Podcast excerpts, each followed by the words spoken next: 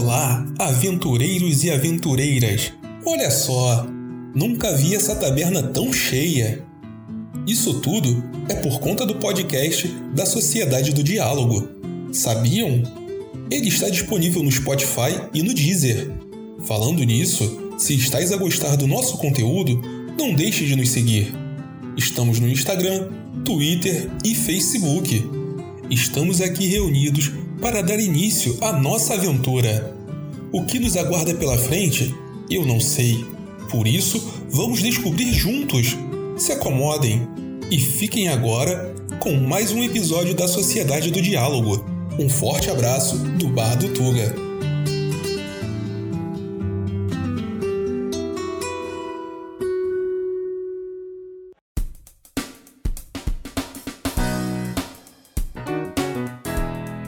Sou o André, não, não sou o Goku. Acharam que eu ia falar Goku, né? Não falei, falei André. André Paz, eu interpreto o Darbo Vile Good, que é um bardo, que não tive muita criatividade no nome Darbo, né? Mas enfim. É, ele é um bardo Halfling e eu acho que, que, que, vai dar ruim aí. A gente tá entrando numa névoa esquisita, é, tô, tô, no meio de uma floresta, vai vir aranha, eu odeio aranha. O Darbo não, mas eu detesto aranha. Tô nervoso de aranha, então só de imaginar o mestre narrando uma aranha me dá nervoso, eu sinto, caralho, o que, que é isso na minha perna? Ah, não, não era nada. É isso aí, gente. Aracnofobia. Beleza. É que eu tenho mesmo. não, também tem, tem, também tem essa porra também. Mas, mas vai ter que ter, infelizmente, sacanagem. Tudo, Ah, não, eu também que porra, é RPG. É muito difícil não aparecer uma aranha em algum momento. É. Meu nome é Matheus, eu interpreto o Thor. E eu só dormi e acordei. Onde é que eu tô? Será, será que eu tô na Lagoinha? Não sei.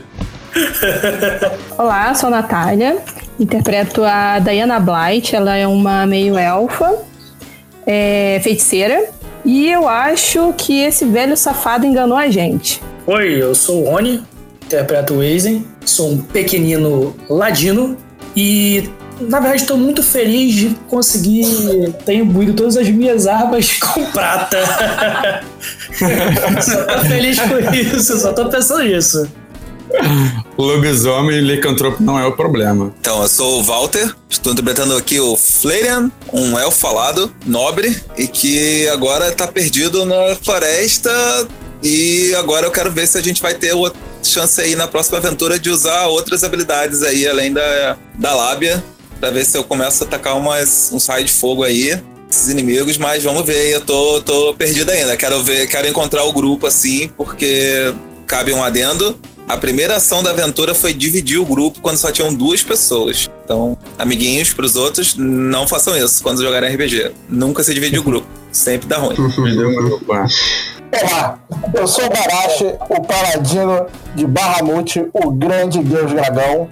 E nessa aventura eu preciso aprender a tomar decisões melhores e não aceitar qualquer missão sem maiores informações. É isso aí, vivendo e aprendendo. Vivendo e aprendendo. Mano, o Phil fez um comentário muito bom aqui, por causa da, da voz do, do Will, que, que tá saindo meio. É, meio, meio distante, né? Meio estranho. Ele falou que o Will é o nosso repórter aéreo. E quando ele fala, voz é igualzinho. Juan Milton! Aí, Juan Milton? Eu vou mandar um drone na casa do Phil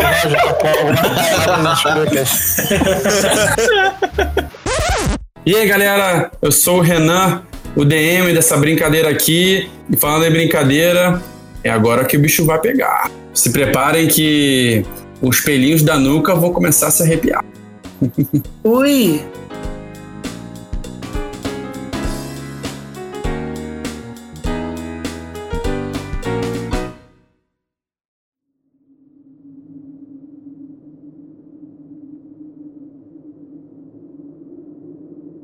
O ano é 1491 do calendário Harptus, quinto dia do martelo e sexto dia da semana. É fim da tarde. Os heróis estão envoltos de uma espessa bruma e ninguém consegue enxergar nada a não ser o chão lamacento a seus pés. Não há direção a serem seguidas. Para todos os lados, apenas névoa. Barash, o paladino, sente um vazio muito grande dentro de si que é muito não sentia, trazendo lembranças e sentimentos terríveis. Ele se pergunta como Darbo consegue se manter tão equilibrado naquela situação. Flanning está irritado com toda aquela lama sujando seus sapatos, o que o deixa ainda mais agoniada. Conforme os personagens avançam nas brumas, sem saber muito bem para onde ir, a névoa começa aos poucos a se dissipar. A névoa dá ao mundo ao redor uma sensação nebulosa, iluminada pela luz branca estéril de um sol muito além do seu alcance. Ao se dissipar, as brumas revelam a posição dos aventureiros, que estranhamente estão próximos uns dos outros, como se estivessem viajando juntos.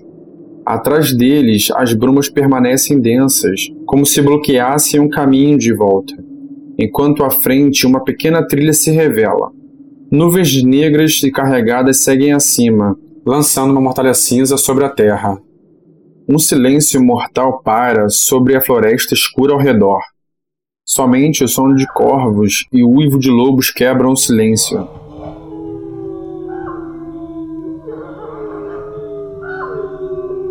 Porém, ao invés de trazer vida à floresta, trazem consigo um calafrio sentido na nuca, insistindo em um medo constante que para por trás de cada árvore seca e sem vida. De repente, com exceção das armas banhadas em prata de Eisen, as partes metálicas das armas dos aventureiros se desfazem, tornando-se pó, enquanto os heróis se entreolham incrédulos, questionando a si mesmo o que estaria acontecendo, um sorriso maligno ecoa por entre as nuvens negras. Eisen, que estava andando de forma furtiva entre as brumas, não é percebido pelos outros membros. Ele, como tá furtivo, ele viu todo mundo, ele viu pelo menos uma parte das pessoas, né? Então eu fui pro próximo de uma árvore, assim, pra me, pra me esconder. Ele olha, olha isso assim, é, olha pro lado pra Diana. Ele olha aquela, aquela daga se desfazendo assim. Aí ele pega assim o pó, da, é só aquele pó que ficou no chão. E ele olha aquilo muito estranho. E aí ele, quando ele olha pra cima assim, ele vê as outras pessoas. E aí ele fala: Diana, cuidado. Temos pessoas aqui que podem ter feito dissipado nossas armas. E aí ele pega o foco arcano, né? Aquele foco arcano que ainda tá funcionando, e fica circulando na, na mão dele assim. E ele fala: Quem são vocês? Olhando para as outras pessoas que estão em volta. O Barashi também vê que seu, seu martelo se dissolveu.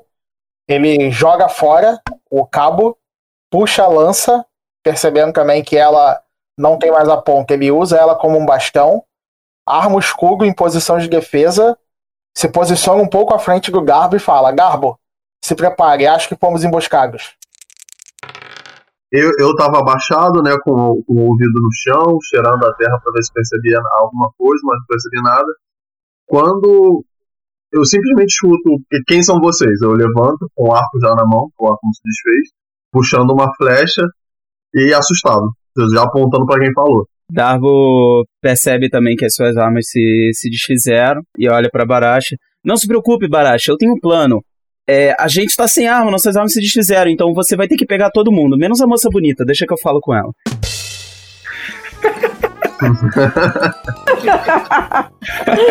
Eu só. Eu, eu, eu, eu afrouxo o arco, né? Eu falo que que isso? Apesar do comentário de Darbo ser audível, Diana não prestou atenção, pois estava aturdida, olhando em volta tentando entender o que estava acontecendo. Ela estava preocupada com as armas que sumiram. Ela fala com, com Flênia. Que tipo de magia pode ter sido essa que nos trouxe para esse ambiente? Eu, sinceramente, nem percebi quando nós chegamos aqui. Minhas armas também se desfizeram todas e. Não sei, é, como podemos voltar? Flanian, ao invés de se preocupar com o local sinistro ao redor, o mago percebe que os outros estão mais próximos do que parecia. Ele questiona os outros presentes. É, senhores, quem são vocês? E aí, vou só botar a mão no, no, na minha bolsa assim do foco arcano. Eu, continuo com o arco tensionado e só digo tu. Só isso. Eu falo, eu sou um guerreiro divino, paladino de Bahamut. Meu nome é Barash. E vocês, quem são? Um paladino? Ah, sim. É, desculpem os modos, eu tiro a mão assim, faço uma meia reverência e falo: Flenian, a seu dispor. Bom, eu continuo em guarda porque eu estou protegendo o Darbo e falo: É um prazer. Agora me, me diga, por que vocês nos emboscaram? É, nós não os emboscamos. É, nós estávamos aqui a caminho com uma caravana e a nossa caravana sumiu. Só fiquei eu e Diana aqui. Não vimos mais ninguém do nosso grupo aqui. Inclusive, depois essa névoa nos encobriu, nós andamos um pouco e encontramos vocês todos aqui. Eu acho também bastante estranho. Eu e Garbo estávamos indo para Baróvia quando uma névoa apareceu e aconteceu quase a mesma coisa. A Diana se pronuncia também. Calma, caro Paladino. Meu nome é Diana e também aparecemos aqui sem saber por que e como. Podemos nos acalmar um pouco e abaixar as armas e conversar. O que vocês acham?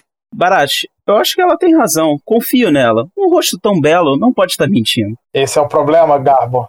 Seu julgamento sempre é afetado quando você vê mulheres. Você diz isso porque é muito sozinho. Você entenderia melhor se saísse com alguém. Eu, escu eu escuto a Diana, continuo sem, sem falar nada, só falei meu nome. Eu alivio um pouco o arco, né? Mas eu ainda sigo com a flecha na, na corda. Bom, acredito que vocês podem estar falando a verdade, mas preciso que vocês entendam. Meu dever também é proteger os fracos. E, bem, uh, vocês podem ver o, o tamanho dele aqui do meu lado. Ei, o que, que você quer dizer com isso? Pode sair da frente, não preciso da tua ajuda, não. A Diana, ela, ela inclina assim para frente, né, para olhar pro, pro Darbo e fala: Olá, jovem pequenino. Qual, qual o seu nome? Meu nome é Darbo Vilegood. Apesar do pequenino, vou relevar e me apresento ao seu dispor. Hum, muito prazer. Uh, bem, acho que podemos começar a conversar. Nossa intenção era resolver uma questão que foi incumbida a nós a minha e paramos aqui do nada. É, acho que seria bom caminharmos para poder encontrar a saída daqui. O que vocês acham? Hum. Primeiro, deixa eu me perguntar uma coisa. Vocês, é, minhas armas aqui foram tornadas em pó, digamos assim. No primeiro momento eu pensei que até estávamos em algum tipo de ilusão, algo assim, mas com minhas armas sendo transformadas em pó, achei isso foi muito estranho. Eu nunca vi esse efeito acontecer. Isso não seria efeito de uma ilusão. É, posso saber se aconteceu a mesma com os senhores? E aí eu mostro a minha adaga assim, só o cabo, né? Sim, minhas adagas e minha rapieira sumiram, mas somente a parte de metal. As partes de madeira continuam intactas. É, eu escuto, eu escuto vocês falando isso, olho para minha boinha, vejo que tá vazia, porque a espada foi pro saco, eu não tinha visto. A espada evaporou, eu não tinha visto. Percebo que vocês realmente não apresentam um perigo e começo a olhar ao redor. Eu deixo eles conversando, assim, dou um pouco as costas, me, me afasto um pouquinho para ver se eu percebo alguma coisa, começo a olhar ao, ao, ao longe. Tuor não percebe nada ao redor além dos personagens visíveis. Eu vou olhar para Diana e vou falar assim: Diana, por favor, me dê cobertura. E aí eu, eu abaixo assim, sento no sento no solo mesmo onde tiver, fecho meus olhos, dou um assobio, e aí o Flama vem, que é o meu falcão, o elfo subia e chama-se Falcão. Porém, o pássaro que atende ao seu chamado tem uma aparência horripilante. O que antes era um belo falcão agora parece ser um animal em decomposição. Aos poucos, penas que restam estão acinzentadas e quebradas. Seu bico partido exibe o interior apodrecido. Resta-lhe apenas um olho, seco e sem vida, que encara o elfo, que se assusta ao perceber que aquele é realmente seu familiar. Apesar da aparência, sua conexão continua forte, como se nada tivesse acontecido. Enquanto isso, eu vou olhar ele assim, eu vou fazer, tipo, tocar nele assim, meio que para ver qual é a reação, né? Se ele tem alguma reação diferente. Flama, o que aconteceu com você? Que local nefasto é esse? Flane usa seu familiar para vasculhar o céu, passando a enxergar pelos olhos do falcão. Tudo aparenta estar normal com o pássaro, ao ver o animal em decomposição sendo comandado pelo mago, Barash toma novamente a frente de Darbo. Quando o Barash vê esse pássaro morto-vivo, ele puxa a arma de novo e ele vai para cima do Flanian e grita: Um necromante!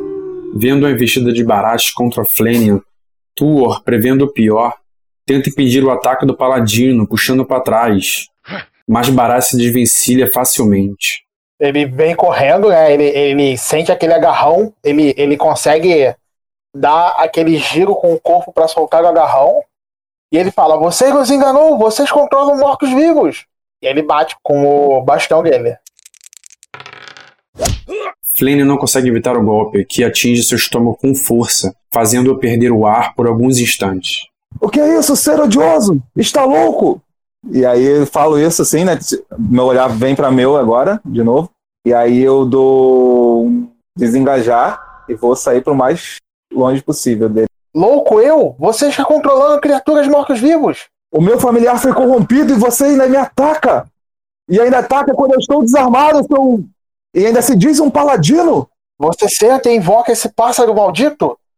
E vocês, se- vocês dizem que não são necromantes ou criaturas que emboscaram a gente? Ah, esses seres que não sabem, não têm conhecimento. Meu pássaro foi corrompido, ele é meu familiar. Ele está claramente corrompido por essa névoa, por esse local maldito que estamos. E você ainda vem me atacar. Provavelmente você é um ser das trevas que vem- está nos atacando. Bahamut está do meu lado. Eu digo a verdade. É, então, nobres senhores, eu devo dizer que não existe pessoa mais pura do que esse ser aí.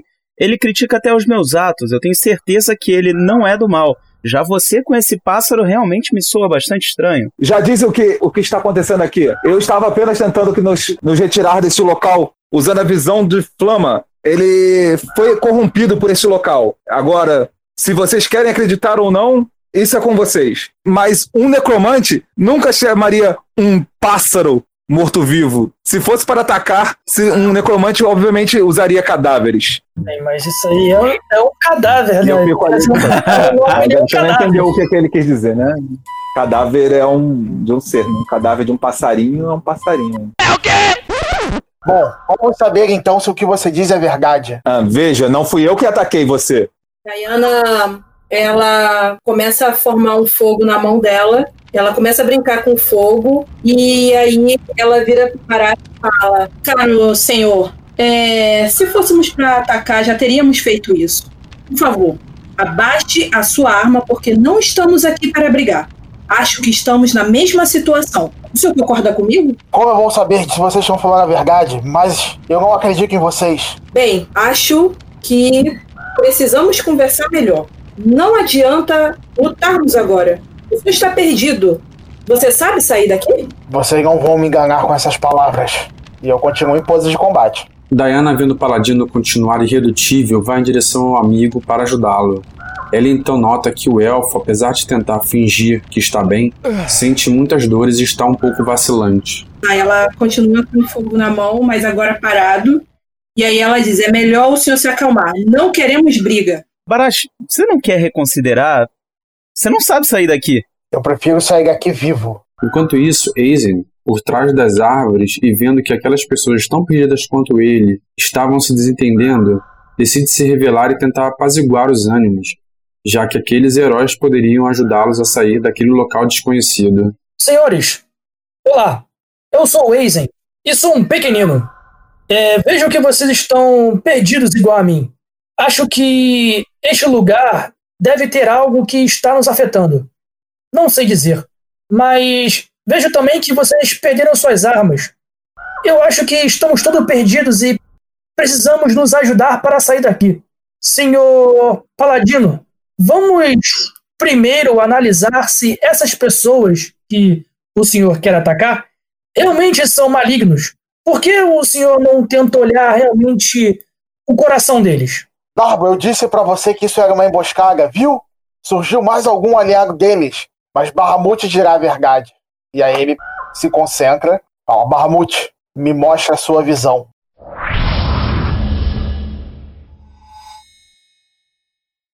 Ele começa a, a, a olhar para os lados meio confuso. O que aconteceu, Barash? Conseguiu enxergar alguma coisa? Bahamut não me mostrou nada. Não sei se essa névoa está afetando meus sentidos. Ou de repente eles estão falando a verdade. Pode ser, Gabo. Posso ter cometido um terrível engano. E aí o Baracha ele larga o, o bastão. Hum, parece que esse dragão voltou à razão. É ainda um pouco ressentido assim, mas sabendo e ofegante assim, né? Ele fica olhando assim a, a- pancada, o local da pancada, bota a mão assim. Mas aí ele começa a fazer uma, uma magia, falar Maeder, e, e, e qualquer rasgo ou sujeira que tava, a coisa vai limpando assim, vai saindo aquilo da- dele assim, enquanto ele vai passando a mão. Vendo que o paladino estava arrependido de seu ataque, Darbo vai até o elfo e se prepara para usar uma magia de cura. Porém, Barash intervém, olhando de Darbo para o mago. Bom, calma. Darbo, eu cometi esse erro. Eu preciso consertá-lo. Ah, Flenian é seu nome, correto?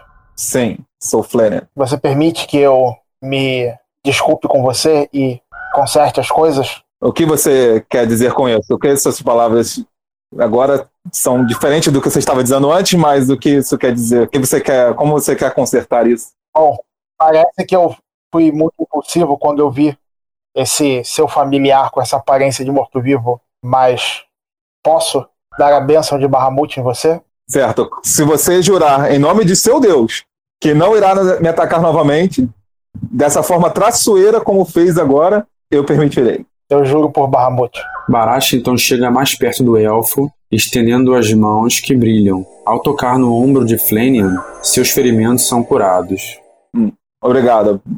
Bahamut realmente é um deus poderoso e que confio em seus paladinos. Mas cuidado com os seus julgamentos, paladino. É, leve esse aprendizado para a sua vida. E espero que agora nós tenhamos, estejamos com os ânimos mais calmos. É, se me permite, tentarei ver é, se tem algo aqui no que possa ser visto através dessas brumas. Eu me sento aqui atrás da Diana, porque aceitei mais ainda, né? Não sei.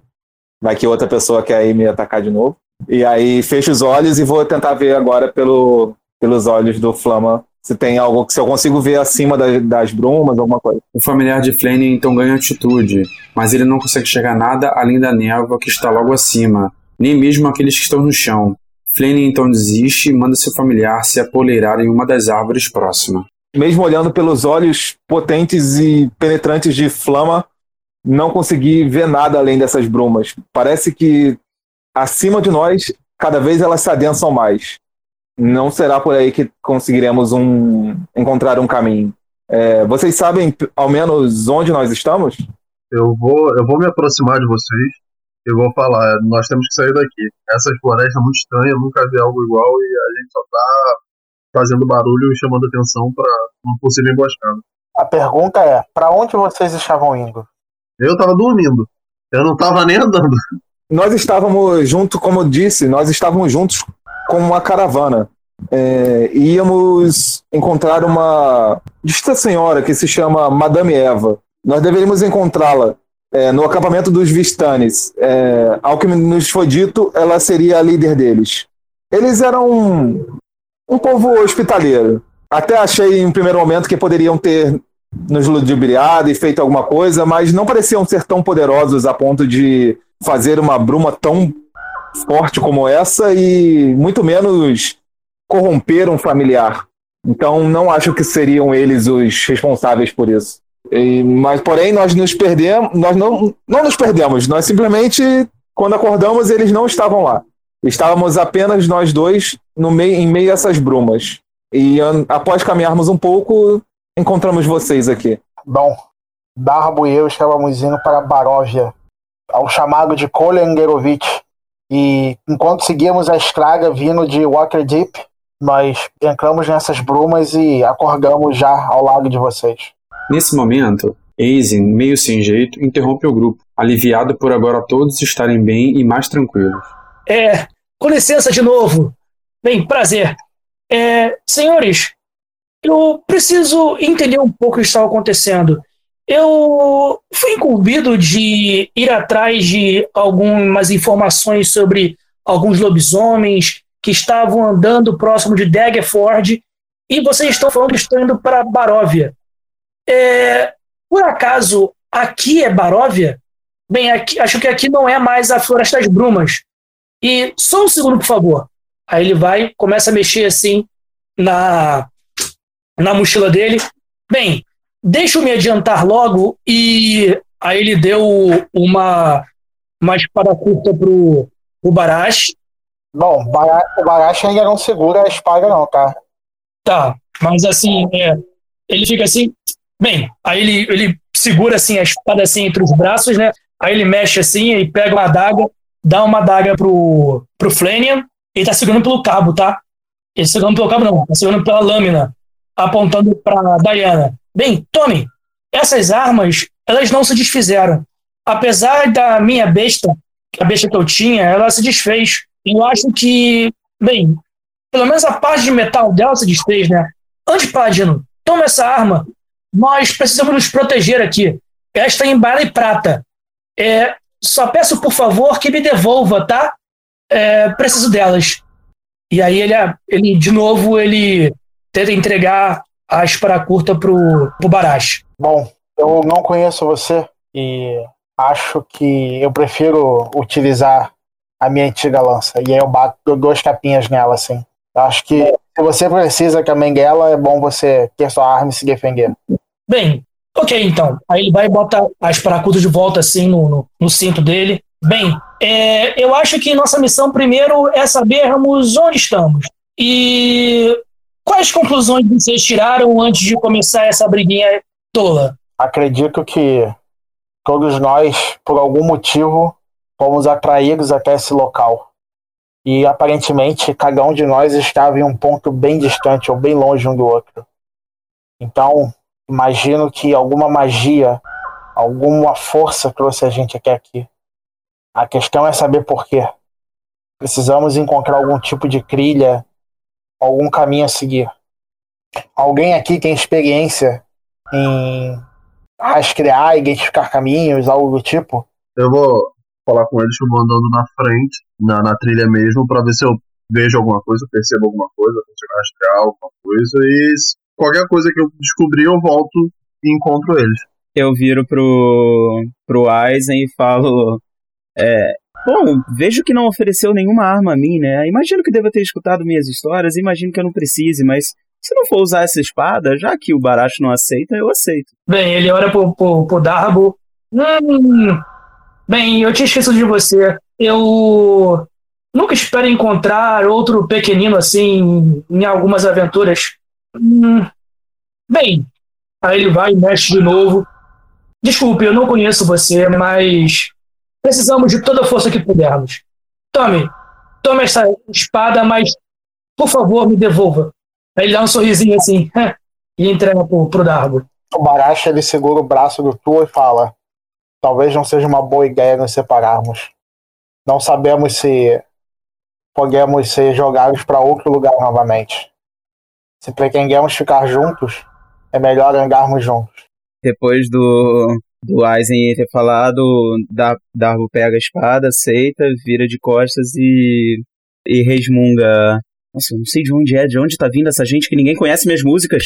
O, o Flanner, ele vai olhar e vai falar pro Aizen, um grande mestre Aizen. Agradeço sua adaga, mas acho que talvez ela seja melhor para você. Vejo que é versado em atacar. Provavelmente você usa diversas armas, um arsenal tão grande como você. É, como pode perceber, minhas perícias são mais arcanas. Então, acho que ela teria mais utilidade em suas mãos do que na, nas minhas. Fane então devolve a adaga ao pequenino, que olha para o elfo sem entender muito bem o porquê ele estaria recusando sua adaga, mas ele não poderia deixar passar a oportunidade de reaver a sua arma de volta. Diana, quando ela, quando ele oferece também a adaga, ela, ela aceita e diz: Bem, eu vou aceitar de bom grado, mas também não necessito. Mas vai que precise um dia. Não se preocupe, irei devolver assim que sairmos daqui. Ah, desculpe. É, quem me incumbiu dessa missão de procurar sobre os lobisomens ele pediu para que eu embainhasse minha arma em prata. Bem, deve ser porque os lobisomens são fracos a prata, né? E, de alguma forma, essas armas não se desfizeram, diferentemente das de vocês. Bem, é, realmente lobisomens têm uma fraqueza por, por prata, né? Eles são atingidos de forma mais letal por prata. Armas comuns normalmente não conseguem feri-los, ao menos não mortalmente. Agora, é interessante que o único que tinha algum preparo para isso seja você, né? Talvez o seu, o seu contratante, aquele que te, lhe passou a sua missão, era o único que estava sabendo para onde talvez você viesse. Porque, não sei, mas lobos, às vezes lobisomens podem trabalhar junto com lobos, e estamos ouvindo aqui os de matilhas há algum tempo. Sim, mas ele não te me deu muita informação. Ele pediu apenas para que eu viesse para o bosque e procurasse informações.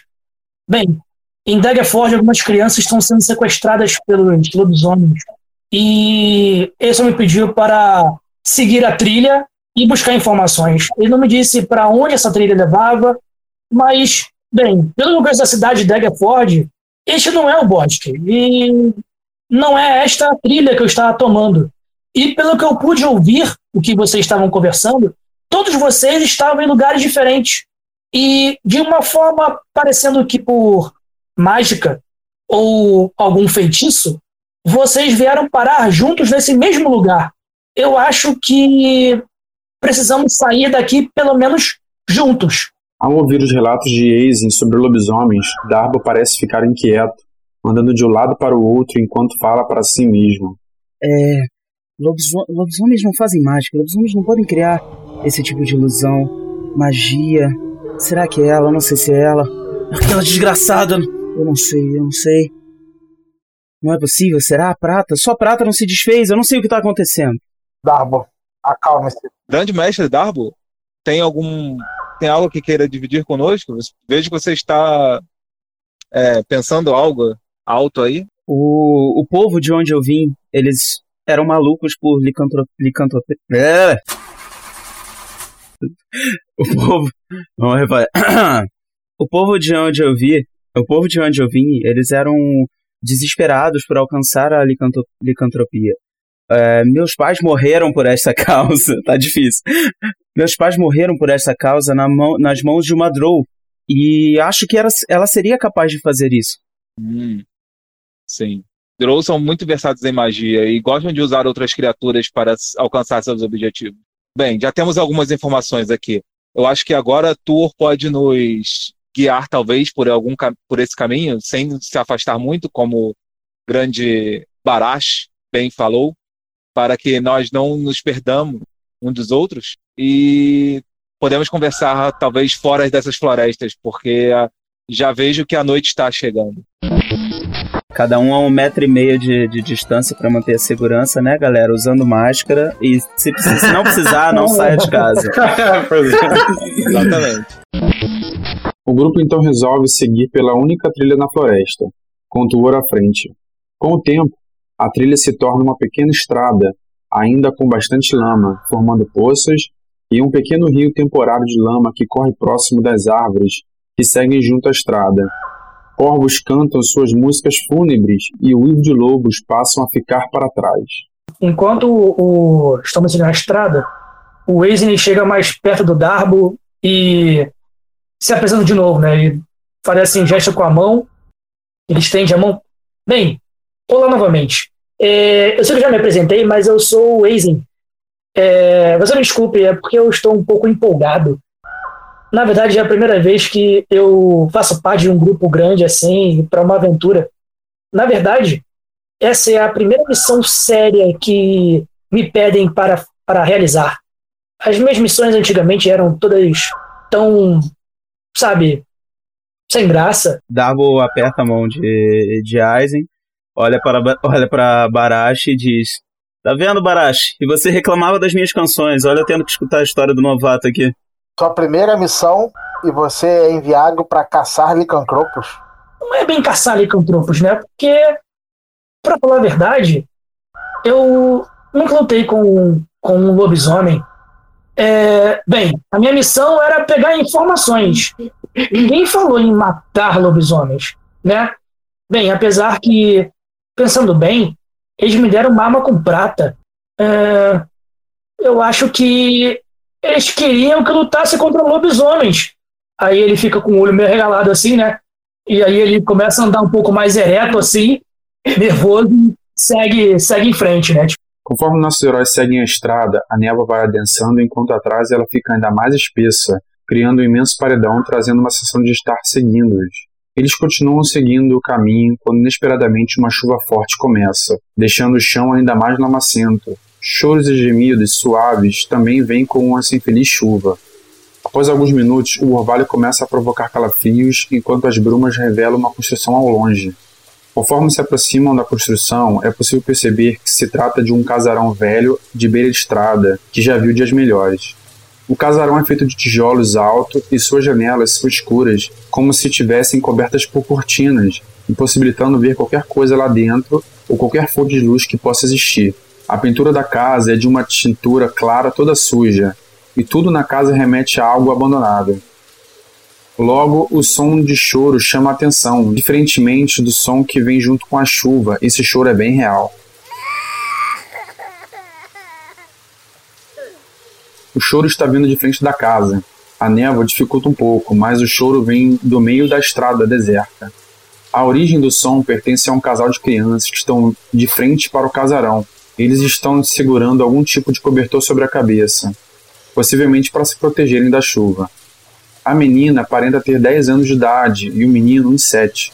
O garotinho que está chorando. Na mão, ele está segurando um boneco de pelúcia todo sujo. Ambos vestem trajes de roupas escuras feitas de um tecido de boa qualidade. A menina usa um lindo vestidinho bordado. Aparentemente, ela tenta acalmar o menino. Os dois ainda não viram os heróis, mas dada a angulação que o grupo está, se eles se aproximarem um pouco mais ou ficarem parados por alguns instantes, certamente serão avistados pelas crianças. Eu vou parar na frente da fila, eu chamo o Baharaj, eu, eu me pergunto se ele consegue perceber alguma, algum intuito maléfico das crianças, alguma coisa estranha.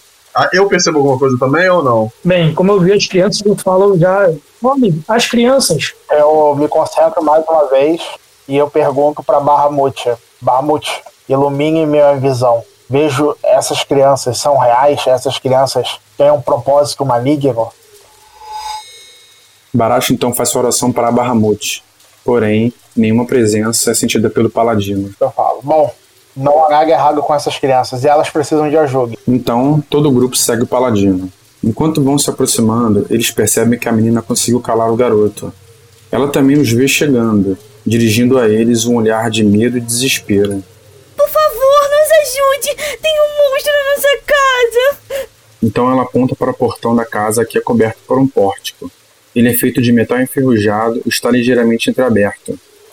Enquanto os heróis observam a cena, eles ouvem o choro de um bebê vindo de dentro da casa. O barulho de chuva dificulta saber de onde o som está vindo. Nosso irmãozinho Alec está lá dentro! Por favor, o monstro pode pegar ele! A menina então aponta para o terceiro andar. Seu irmão retorna o choro, porém, sem fazer muito barulho. Quando eu escuto ela falando que está comigo, ela vejo ela que ela tá com medo, eu levanto as mãos no, naquele sentido de não vou te fazer mal nem nada, me, me aproximo devagar, falando para ela se acalmar. Eu abaixo, ajoelho em frente a, a, aos dois e pergunto, pergunto o que, que houve, o que aconteceu. É um monstro, ele tá na nossa casa. Saímos correndo por causa do barulho e deixamos nosso irmãozinho por lá. Por favor, nos ajude. O Flanner vai se abaixar também, perto dela, e vai chegar perto do, do bichinho do garotinho, vai encostar assim, e vai falar Maeder baixinho, Flanner então conjura prestidigitação, fazendo o boneco de pelúcia do menino ficar limpo. Enquanto a magia é conjurada, ele pergunta: E onde estão os seus responsáveis? Nossos pais estão brigando com o monstro no porão, só que até agora não voltaram. Então, nós, acho que nós temos que ir para lá agora. É, provavelmente tem alguém em grande perigo para essas crianças estarem aqui na chuva nesse momento. E quem vai proteger essas crianças? Não, acho que nós podemos deixá-las, levá-las para lá dentro e deixá-las em algum lugar seguro enquanto nós vamos entrar. Acho que tal, dependendo do que seja, não sei se nós conseguiremos. Não, por favor, não! Não me faça voltar lá, estou com muito medo! Vem cá, só uma pergunta: por onde vocês saíram? Foi pelo portão mesmo ou vocês saíram por outro lugar? Sim, pelo portão mesmo. Eu vou me abaixar de novo com as crianças, assim, abrir minhas asas assim em volta delas, cobrindo as duas. Eu vou falar: venham conosco, nós, vocês precisam agora ser corajosos. Vamos precisar ajudar os seus pais. Vocês têm, é, vocês podem nos, nos mostrar onde eles estão, o caminho. Vocês conseguem fazer isso? Não, por favor, não, não, não me faça entrar na casa de novo. Tem um monstro lá dentro. Se quiser, a gente vai até a sala de espera.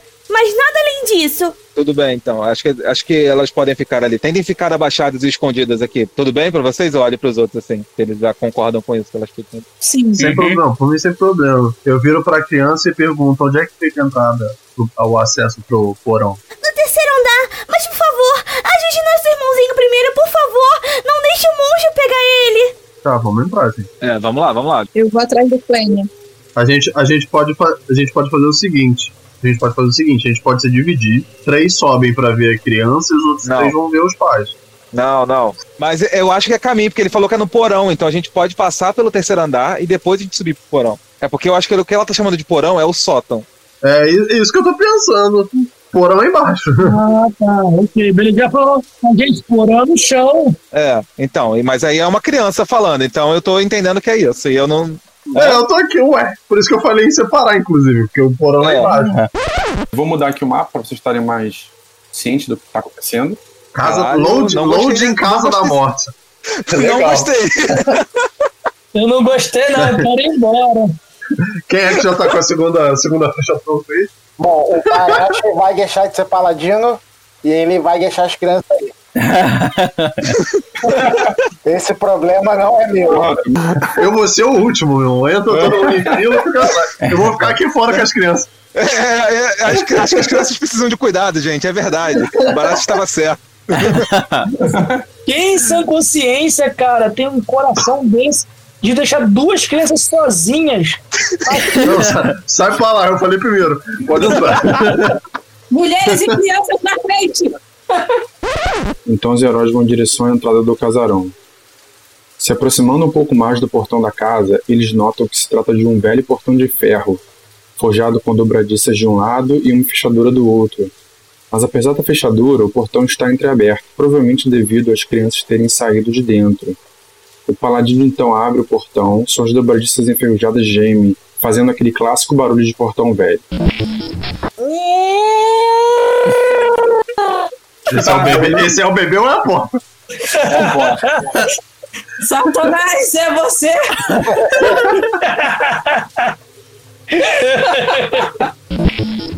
Flanqueando o portão há um hall de entrada com uma porta de madeira de carvalho no fundo, que está bem conservada.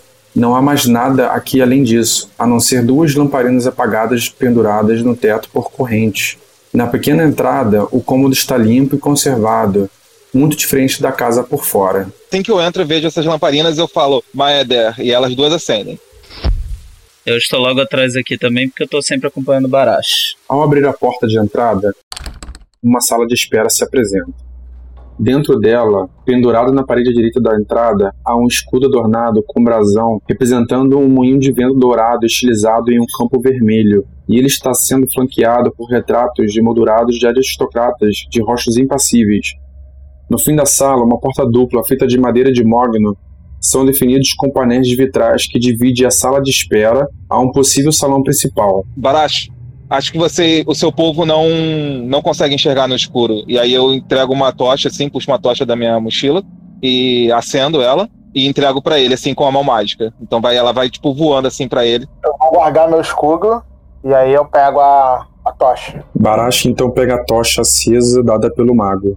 Barash, você acha que esse lugar parece seguro? Será que não é melhor a gente ir com calma em vez de sair entrando? Bom, com certeza tem algo estranho aqui, mas aparentemente precisamos resgatar essa criança.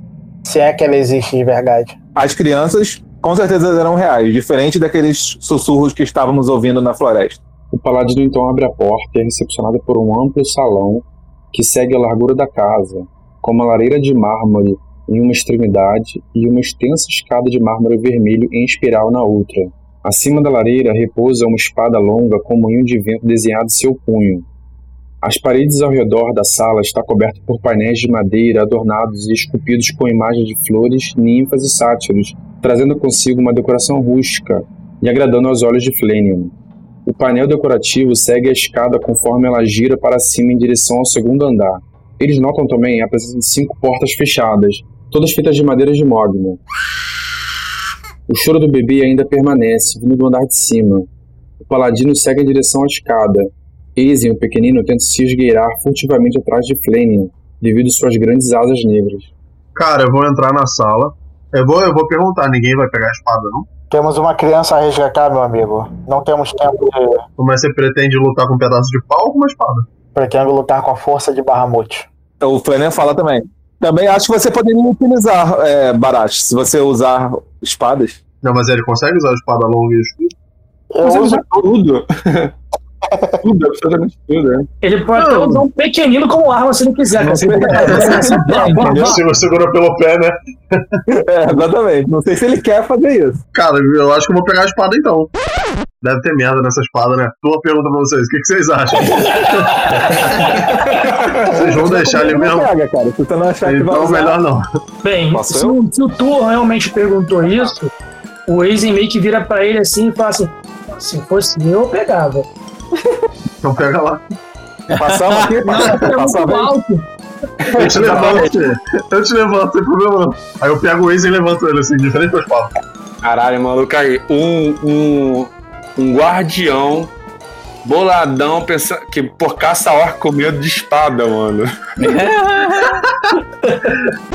Vamos lá, ó, enquanto eles estão fazendo isso aí, essa brincadeirinha, meio que vamos ver que passou aí, o Flynn vai pegar, vai fazer mãos mágicas e vai catar a espada, vai vir voando assim, atrás da gente. Eu falo, vamos, vamos, vamos logo. Eu vou. Eu vou seguindo atrás de vocês então, eu já tiro uma flecha da aljava e deixo uma corda.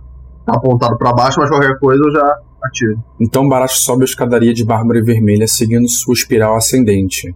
Enquanto o paladino sobe a escadaria com seus amigos atrás, de repente, um vento gélido sopra sobre eles vindo de cima, provocando calafrios e arrepiando involuntariamente os pelos da nuca. Junto ao vento, eles ouvem um som baixo balbuciando algo que eles não conseguem compreender.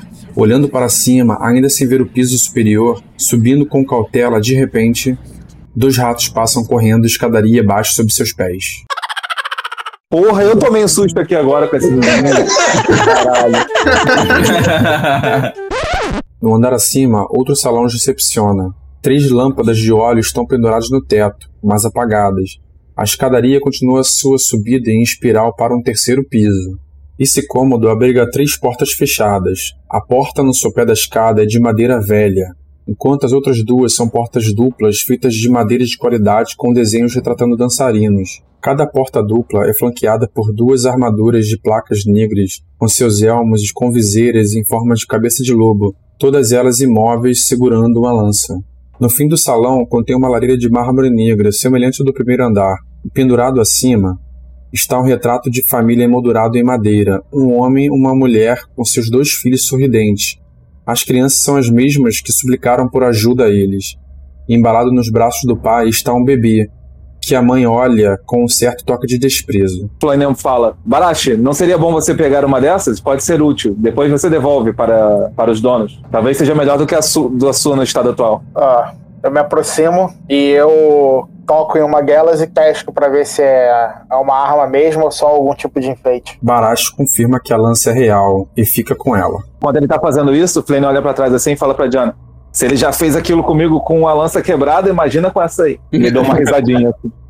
Ele meio que se apertou assim, né, por causa do, do frio, e. Uh, ai, muito frio. Aí ele continuou subindo, é, se deparou com essas duas armaduras de armadura, né, essas duas estátuas de armadura negra, e aí ele olha assim, aperta o olho e ele tenta perceber alguma coisa de diferente na, na estátua. Agora que ela já tá sem uma, uma lança, né? Ele ficou olhando assim, tal, meio desconfiado. O pequenino não consegue encontrar nada, então ele retorna ao grupo e segue atrás do mago. Eu tava seguindo, eu tava na escada, né? Eu me encolhi no, no- debaixo da capa, que nem o, o Aizen quando o vento passou.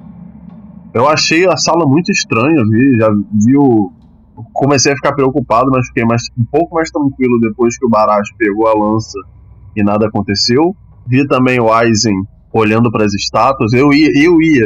Eu, eu comecei a, a- andar em direção às estátuas para ver se tinha alguma coisa, mas eu vi que o Aizen já estava fazendo isso e não, não percebeu nada, então eu meio que fiquei um pouco mais tranquilo. Vou falar assim, seria bom a gente voltar e dar uma olhada nessas portas. E sigo a parte. Flanian, o alto elfo mago, após sugerir que Barash pegue a lança, ele acende as lamparinas e segue o paladino para o andar de cima. Diana vai subindo aqui a escada também, atrás do Flanian, e ela vai seguindo o grupo. Eles então começam a subir a escada e tudo parece ficar silencioso.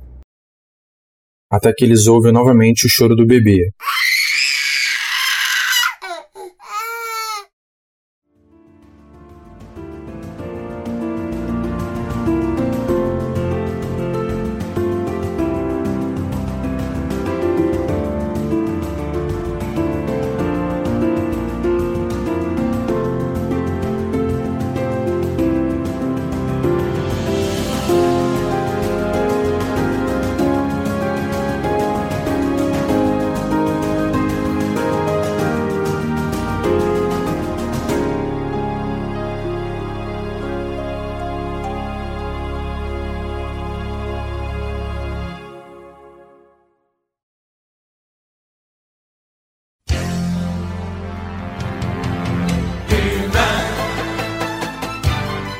Olá, caros amigos. Aqui quem vos fala é Flenian. E o que nós aprendemos na aventura de hoje? Não confie em pessoas que se dizem boas porque seguem deuses justos. Às vezes, o julgamento delas também pode estar errado. Nunca baixe sua guarda. Até a próxima, pessoal.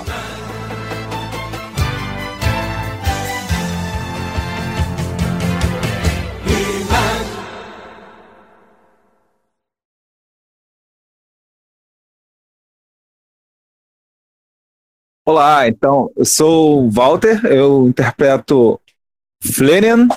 O que eu queria dizer agora é que espero que na semana que para a próxima mesa eu não seja atacado pelo meu próprio grupo. Olha só, não foi pelas costas. Foi, foi geladinho. Foi assim, ele estava de olhos fechados. Ele, ele esperou eu sentar no chão e ficar de olhos fechados para atacar. Isso não é digno de um paladino.